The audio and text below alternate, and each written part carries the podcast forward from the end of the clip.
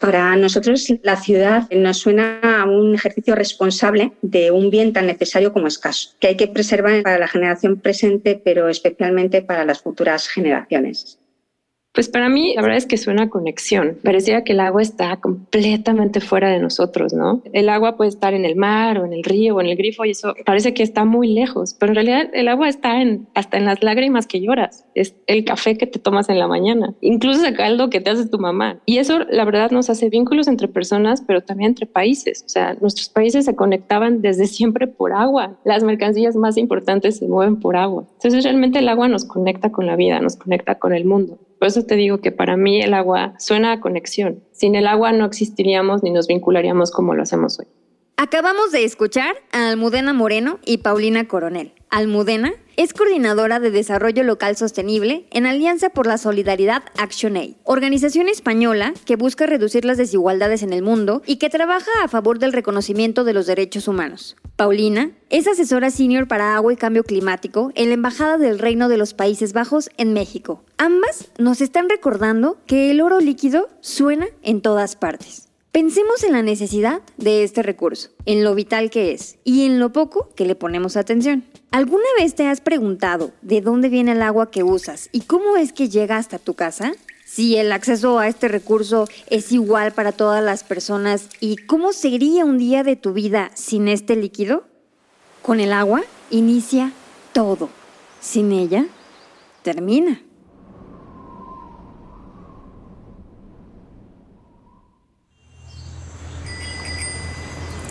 Soy Kenny Aguirre y estás escuchando Suena la Ciudad, un podcast de Viking City. En este episodio hablaremos del oro líquido, el agua. Ese recurso que es necesario para la vida de la especie humana, animales y plantas. Narraremos problemáticas que van desde sequías hasta inundaciones y entenderemos por qué es tan importante y cómo gestionar mejor este líquido en las ciudades. Quédate hasta el final porque tenemos propuestas para ti y tu comunidad en este podcast que surge de la calle a tus oídos.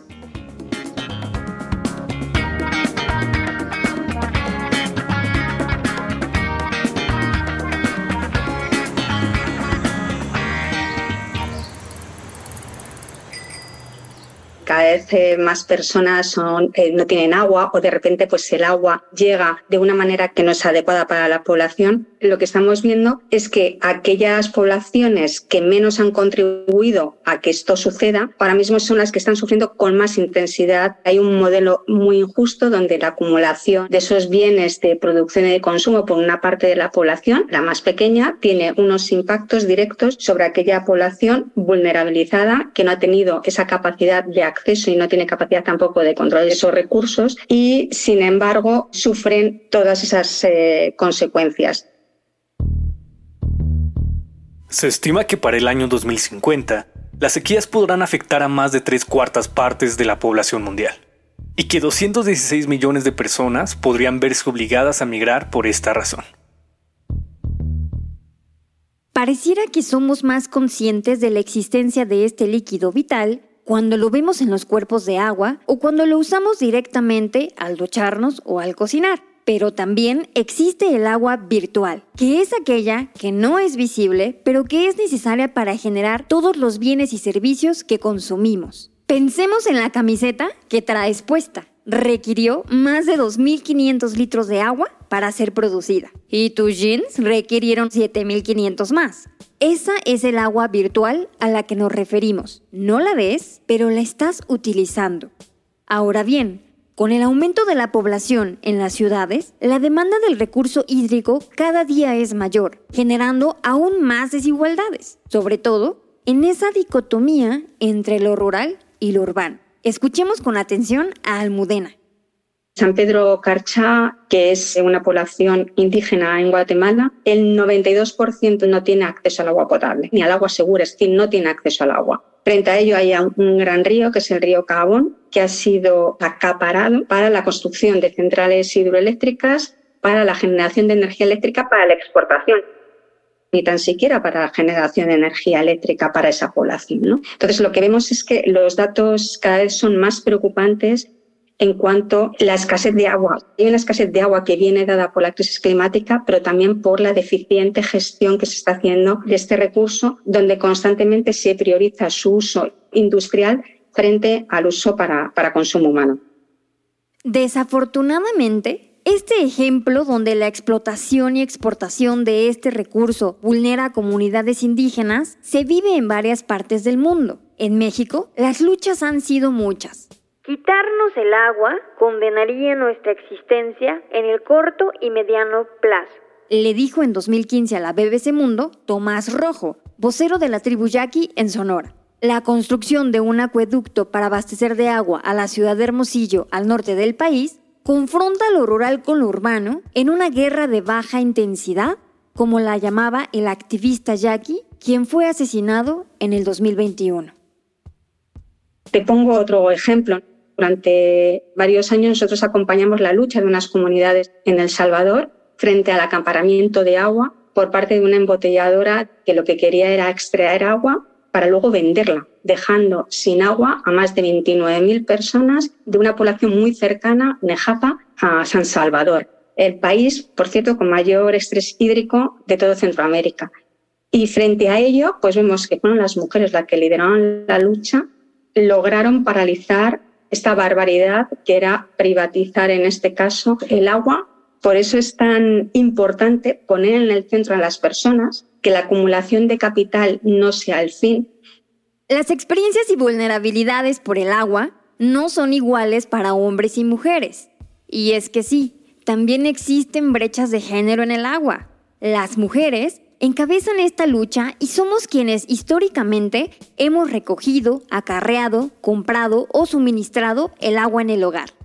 Si te interesa este tema, te recomendamos consultar los indicadores con perspectiva de género sobre los recursos hídricos en la Biblioteca Digital de la UNESCO. Porque el agua es, la que da vida, ¿no? Entonces es lo más importante que, el agua debemos de todo en todas las comunidades. Eh, estamos viendo de que cómo es posible de que este, las grandes ciudades lo tengan y nosotros no lo tengamos cuando tenemos cerca la presa Villa Victoria, la presa Valle de Bravo, todas las presas. Esa es la voz de una mujer más agua que carga a su bebé mientras responde a una entrevista. María Cruz Paz Reyes, quien integró lo que llamaron un ejército de mujeres por el agua. Esta población del Estado de México puso en el foco desde 2003 las problemáticas de abastecimiento del agua no solo de su comunidad, sino de la zona metropolitana del Valle de México. Para este pueblo originario, el agua es sacralizada, pues la asocian a la prosperidad y al bienestar. Según datos de la Organización Mundial de la Salud, se estima que 2.1 billones de personas carecen de acceso a servicios de agua potable, y otros 4.5 billones a servicios de saneamiento de manera segura.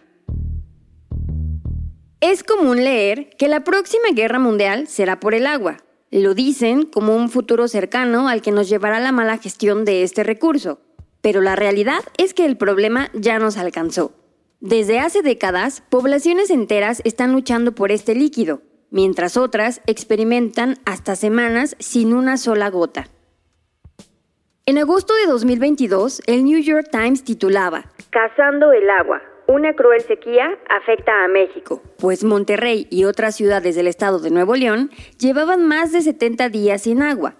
Para platicar de este tema, se suma a la conversación Eduardo Ortegón, director de Tecnologías e Innovación en Servicios de Agua y Drenaje de Monterrey. Lo que llevó a Monterrey a vivir una crisis en el 2022 fueron varias situaciones. Es un tema con varias aristas. Por un lado, tenemos que considerar que el área metropolitana Monterrey está en una zona semiárida y que no contamos, a diferencia de muchas ciudades en el centro y sur del país, con ríos caudalosos que nos puedan proveer fuertes volúmenes de agua. Pues estamos en una zona con escasos recursos hidráulicos y por otro lado, la ciudad ha crecido considerablemente. Recientemente nos convertimos en la segunda zona metropolitana más densamente poblada del país. Por supuesto, el dinamismo industrial que también nos demanda agua. Si tuvieras una gráfica del crecimiento demográfico de la ciudad contra la capacidad de, del organismo para abastecer volúmenes de agua, desde hace muchas décadas ha sido una carrera para dar servicio de agua a toda la ciudad. Bueno, por supuesto, otro factor que influyó a, llevar a Monterrey a la situación que vimos el año pasado fue el cambio climático. Desde el 2015, en la cuenca que abastece a la segunda presa más grande, que es Cerro Prieto, se ha vivido una sequía. Su almacenamiento ha venido a la baja. El problema que tuvimos el año pasado fue porque la segunda presa más importante del estado, que es la presa Cerro Prieto, que equivale aproximadamente el 25% del volumen de abastecimiento se secaron y ocasionaron que por primera vez en casi 30 años tuviéramos que dar servicio de manera intermitente.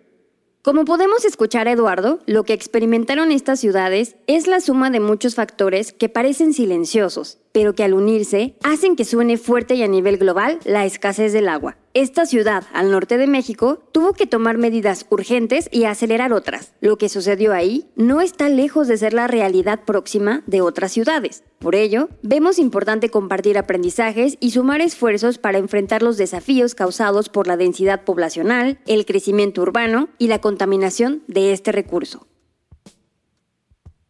El caso de Monterrey puede dejar muchos aprendizajes a, otras ciudades. Sin duda tendrían que pensar en diversificarse en fuentes de agua. Monterrey tenemos las tres presas y, otra presa que viene en camino que es la Libertad. Monterrey solo perdió primero una la segunda y después la tercera presa. No nos quedamos sin fuentes, por eso la crisis no fue mayor. Otra cosa, y en Monterrey en esto es líder, es buscar el reuso de agua. Nuevo León es el único estado de, México que trata todas sus aguas residuales. Y del agua tratada rehusamos volumen. Estamos haciendo un programa muy ambicioso, aparte de, de, buscar nuevas fuentes, para modular las presiones de manera que podamos gestionar mejor el recurso hídrico. A mí me gusta mucho decir eh, que si nos llega a faltar el 25% del agua, como nos pasó en el 2022, no tienen por qué quedarse 25% de los usuarios sin agua, sino que a todos nos tiene que llegar 25% menos de agua y con eso podemos bañarnos, podemos lavar, podemos usar sanitarios y podemos hacer todas nuestras actividades diarias. Entre 2015 y 2019, el estrés hídrico mundial aumentó en 0.3 puntos porcentuales. Es en Asia Occidental y África Septentrional donde este nivel es más significativo, pues se registró un incremento de 12.7 puntos porcentuales. Los ejemplos que hemos retomado hasta aquí en Guatemala, El Salvador y México son reflejos locales de temas globales la crisis por el agua pone en la mesa lo que actualmente estamos experimentando tanto en comunidades rurales como en urbanas, el estrés hídrico. El estrés hídrico es cuando la demanda simple y llanamente supera la oferta.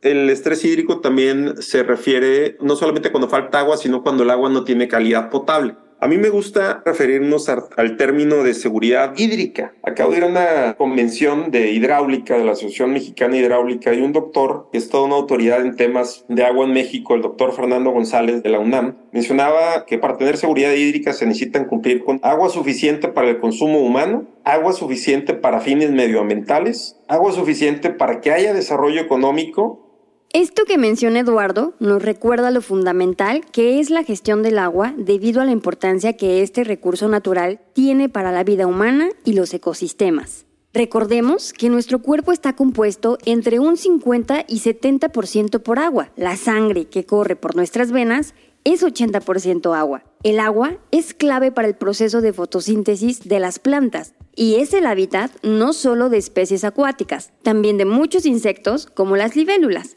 que son bioindicadores de estos ecosistemas. La ONU señaló que 3.600 millones de personas tienen un acceso inadecuado al agua al menos un mes al año y que se espera que esta cifra aumente a más de 5.000 millones para 2050.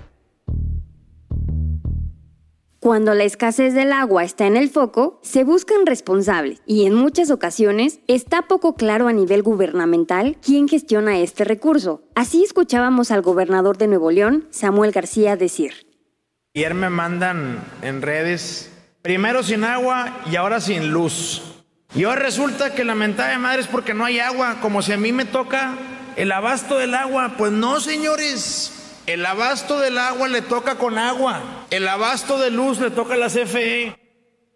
Constitucionalmente, por el artículo 115, los municipios tienen a su cargo la prestación del servicio de agua potable, de alcantarillado y saneamiento. El caso de Nuevo León no es el único, pero es atípico. No es el único en el país, pero no es el caso común que se hace desde organismos municipales o intermunicipales. La Constitución estatal faculta Servicios de Agua y Drenaje de Monterrey para brindar los servicios en todo el estado. Por otro lado, el agua es de la federación, ¿sí? Y el agua, a través de la CONAGUA, el Ejecutivo, a través de, de la Comisión Nacional del Agua, puede asignar volúmenes a particulares o en este caso a organismos de agua. Aquí pudiéramos decir que la responsabilidad es compartida entre el organismo operador y también la Conagua. En el caso de Monterrey existía la confusión y nos reclamaban por el manejo que se tiene que hacer de las presas. La presa del Cuchillo, si bien está en el estado de Nuevo León, también dota de agua a ciertos distritos de riego en Tamaulipas. Y algo muy común que escuchábamos era cómo es posible que mandemos agua en nuestra presa Tamaulipas. Pues esa agua no es del estado de Nuevo León, ¿no? esa agua es un bien nacional y existen tratados que se tienen que cumplir, obviamente, y en ese sentido, pues esa agua también en cierta proporción pertenece a Tamaulipas. Así que, si bien la gestión y la operatividad del organismo depende del Estado, la dotación depende de la federación, de la Conagua. Así que, bueno, es un problema compartido, en el caso de Nuevo León, entre Estado y federación. Hasta aquí hemos escuchado de las desigualdades ocasionadas por el acceso al agua, de la defensa encabezada por mujeres, del estrés hídrico de Monterrey y de las responsabilidades compartidas a nivel federal, estatal, municipal y hasta interestatal para el acceso a este derecho. Como lo llama en la serie de documentales El tema, la activista Sofía Castillo. Yo creo que en este contexto de cambio climático, de urgencia, el problema más crítico es la forma en la que nos relacionamos con el agua. Vemos el agua en este territorio y en otros territorios como si fuera una vil mercancía, todo menos que un derecho humano el desconocimiento acerca de dónde proviene el agua, quiénes son responsables de su gestión y cómo es que convivimos con este recurso en las urbes invisibiliza y limita el acceso sostenible a este derecho humano. Integrando el agua en el diseño urbano es como se suma a la conversación la arquitecta mexicana Loreta Castro Reguera, quien en su trabajo ha explorado soluciones para la evidente ruptura entre el agua, las ciudades y sus habitantes básicamente el agua que hay en el planeta es el agua que siempre ha habido. El tema es que la estamos contaminando, entonces ya no es agua que nos podemos beber o que podemos aprovechar. Lo que nosotros pensamos es que si cada uno de los proyectos que hacemos es capaz o de captar agua de lluvia o de reciclar agua residual, de alguna manera estamos contribuyendo a que esos volúmenes de agua que llegan a nuestras manos sean reutilizables. Entonces, siempre está esta preocupación si hacemos un parque o si hacemos un edificio de oficinas, de cómo ese edificio va a captar el agua, en dónde la va a almacenar y cómo se va a reutilizar esa agua. Si fuera una preocupación como más generalizada, donde la mayor parte tanto de la comunidad como de la iniciativa privada como del gobierno estuviera muy consciente de eso, pues es muy probable que empiecen a cambiar las cosas y a ver al agua de una forma distinta, no como un recurso que se ensucia y se descarta, que eso es fundamental. O sea, el agua que hay, no hay más ni hay menos, pero si esa que hay la contaminamos, entonces sí hay menos para sostener la vida de los seres humanos. En medida en que logremos aprovechar el agua de lluvia y tratar el agua que usamos, eh, reciclar el agua, creo que tenemos chance de seguir habitando nuestra ciudad y nuestro planeta. El agua para consumo humano, microbiológicamente contaminada, puede transmitir enfermedades y según se calcula, causa 485 mil muertes por diarrea cada año. Además, en el mundo hay al menos 2 mil millones de personas que utilizan una fuente de agua para consumo humano contaminada con heces, según datos de la OMS. Si te gustan los números, te vas a sorprender de todas las sumas que se hacen para obtener la huella hídrica, es decir, la suma del agua azul, verde y gris que requiere un producto o servicio dentro de su proceso de elaboración. Si no tienes idea de qué van estos colores, te lo explicamos. La azul mide si el agua utilizada regresó al lugar del que se tomó, como ríos y lagos. La verde mide el agua de lluvia usada en la agricultura y producción forestal. Y la gris es la cantidad de agua dulce necesaria para asimilar la carga de contaminantes del agua que se contaminó en el proceso. Nada sencillo, ¿verdad? Por eso, urge entender y mejorar nuestra relación con el agua. ¿Qué pasaría si en lugar de entubar los ríos en las ciudades, los dejamos fluir? ¿Has escuchado hablar de la ciudad esponja? Toma nota sobre cómo incorporar el ciclo hídrico de manera sostenible. La ciudad esponja es un término que acuña con Yu, paisajista chino, que lo que él piensa, que la ciudad tiene que ser este lugar que retiene agua y la puede conservar y después la deja ir, como funciona una esponja, que llenas la esponja de agua, se, se embebe y después la puedes ir soltando poco a poco. Y él lo hace a través de una serie de intervenciones públicas, de parques, de plazas, pensando más en un sistema descentralizado de agua, donde cada parque, cada espacio público es un lugar de retención de agua, de almacenamiento, de tratamiento de agua, más que un gran sistema de agua potable. Pensar al agua como un elemento visible, vital y necesario en las ciudades y no como un problema es una tarea pendiente todavía pues pocas veces, al momento de gestionar nueva infraestructura, se piensa en el potencial del agua de lluvia a diversas escalas. Nos dice Loreta Castro Reguera al respecto. Yo pienso, ok, yo capto el agua de mi techo y puedo poner un sistema de captación de lluvia, que hay sistemas increíbles, eh, además diseñados por, por grandes equipos de mexicanos que se dedican a eso, como Isla Urbana.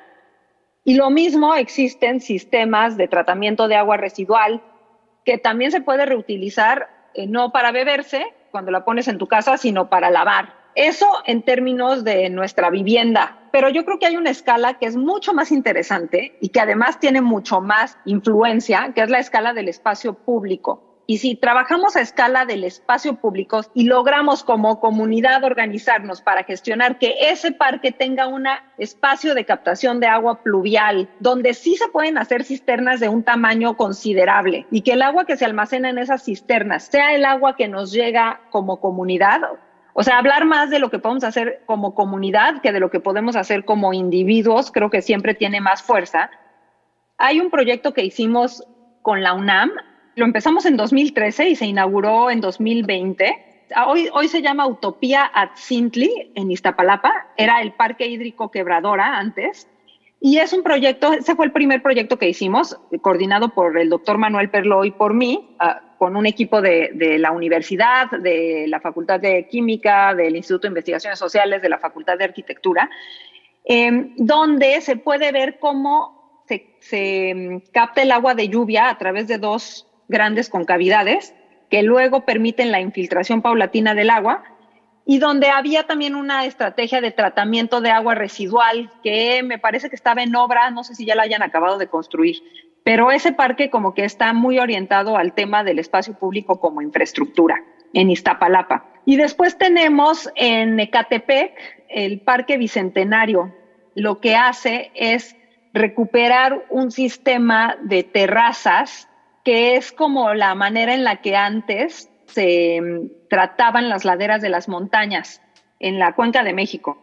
Y lo que hicimos ahí fue que lo intervenimos, es un parque con pendientes, mucha pendiente, digamos, la orilla de una ladera, que dejaban escurrir el agua muy rápido y entonces estaba muy erosionado y causando inundaciones en las partes bajas.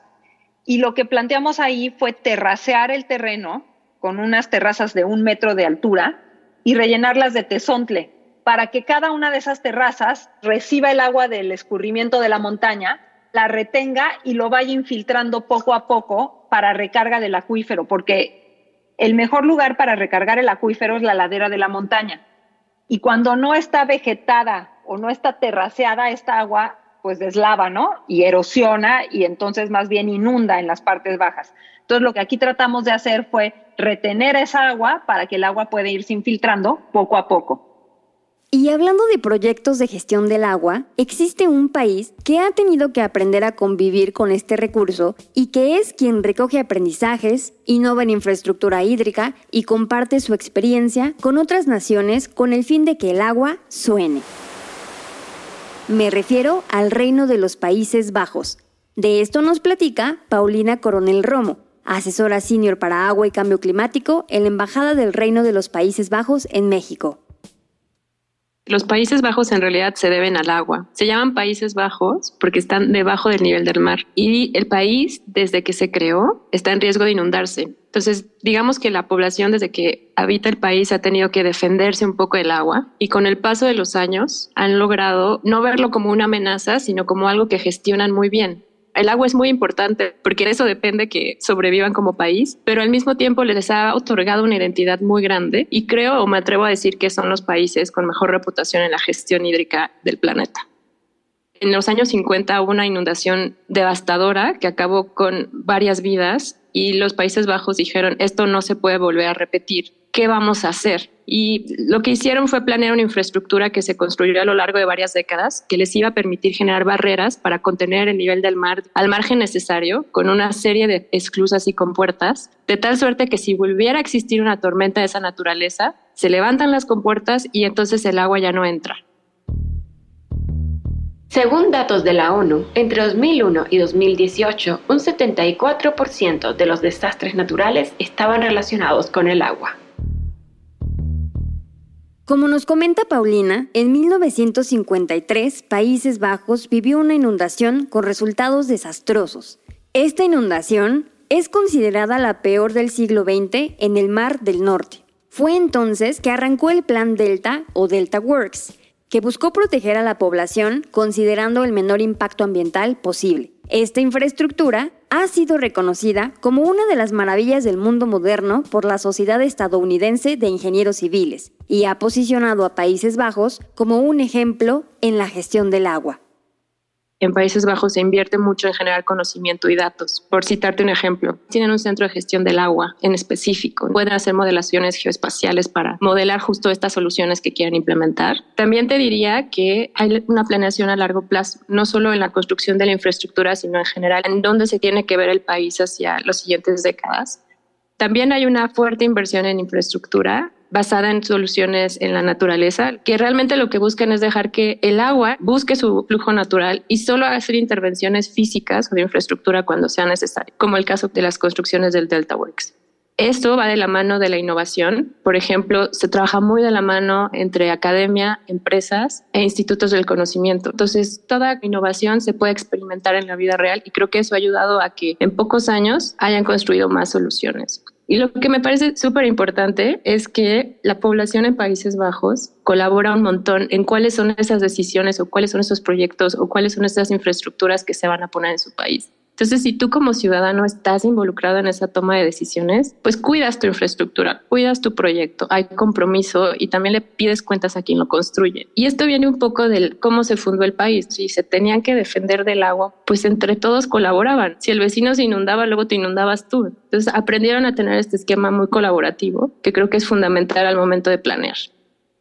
La cooperación y el diálogo, la planificación a largo plazo, la innovación tecnológica, la gestión integrada del agua y la conciencia pública son algunos de los aspectos clave que podríamos aprender de los Países Bajos respecto a su relación con el agua. Pero ¿cómo acceder a fuentes de financiamiento que nos permitan gestionar el agua? Los grandes bancos como el Banco Mundial otorgan fondos específicos a proyectos de agua. Bancos más pequeños como el Banco Europeo de Inversiones, el BEI, también lo hace. De hecho, tienen interés especial en colaborar con México en este sentido. Pero te diría que también el financiamiento tiene algunas limitaciones. Por ejemplo, muchas veces tiene que pasar a través del gobierno federal. Quienes se encargan de la implementación son en realidad los estados o ciudades. Entonces ahí hay un camino que recorrer que no es tan fácil, pero por otro lado, pues a lo mejor se estructuran los planes pensando en qué necesitan para ser financiados, ¿no? Entonces ahí hay una brecha todavía grande que cubrir y creo que eso ha mantenido un poco distante el financiamiento internacional entre los proyectos reales. Por ejemplo, el Banco Interamericano de Desarrollo trabaja muy de cerca, tienen oficinas aquí, opciones existen, pero me atrevería a decir que hay una mezcla entre que los proyectos no se estructuran desde el punto de vista bancable como también la rotación que tienen nuestras autoridades o nuestras organizaciones de agua, pues evita que se construya una capacidad real en eso. Entonces, para mí como embajada es muy importante, pues no solo construir la relación, sino facilitar el conocimiento, no solo del agua, sino de cómo se pueden estructurar los proyectos, cómo se pueden financiar, porque todo este tipo de conocimiento es clave. Está muy bien planear, pero si no hay financiamiento para la implementación, de nada sirve. La cooperación internacional y la colaboración entre países puede ser una herramienta clave para enfrentar los desafíos en la gestión del agua, comenzar a reflexionar y discutir sobre cómo hemos resuelto el abastecimiento de agua potable, la gestión de aguas residuales, la reducción de la contaminación del agua o el control de inundaciones, deben ser conversaciones diarias a todos los niveles de gobierno y donde se involucre a empresas, organizaciones no gubernamentales y a la población ya que aunque tres cuartas partes del planeta están cubiertas de agua, por si no lo sabías, solo el 0.007% de la superficie es apta para el consumo humano. Creo que haría una reflexión que me cimbró hace mucho. Cuando pensamos en el agua o en los recursos medioambientales, decimos que lo hacemos por el planeta. Y alguien me dijo, el planeta va a existir aunque tú no existas. O sea, al planeta no le importan estos esfuerzos. Yo estaba ofendidísima. Y en realidad es cierto, el planeta ha a todo, extinciones, glaciaciones. Los que nos vamos a morir vamos a ser nosotros. Estos esfuerzos los hacemos por nosotros, por nuestra supervivencia, por la de las futuras generaciones. Entonces, tampoco pongamos la responsabilidad en que lo hacemos por alguien más, lo hacemos por nosotros mismos. Suena la ciudad es un podcast de Bike and City organización mexicana donde promovemos ciudades de propulsión humana. Colaboramos con gobiernos, organizaciones, empresas e instituciones educativas para que nuestros entornos estén en armonía con el medio ambiente y entre las personas. Agradecemos a la Embajada del Reino de los Países Bajos en México por su apoyo para el desarrollo de esta primera temporada. No olvides seguirnos, compartir y sumarte a la conversación en las redes sociales de Bike City. Búscanos en Twitter, Facebook e Instagram, donde queremos saber, para ti, ¿A qué suena la ciudad?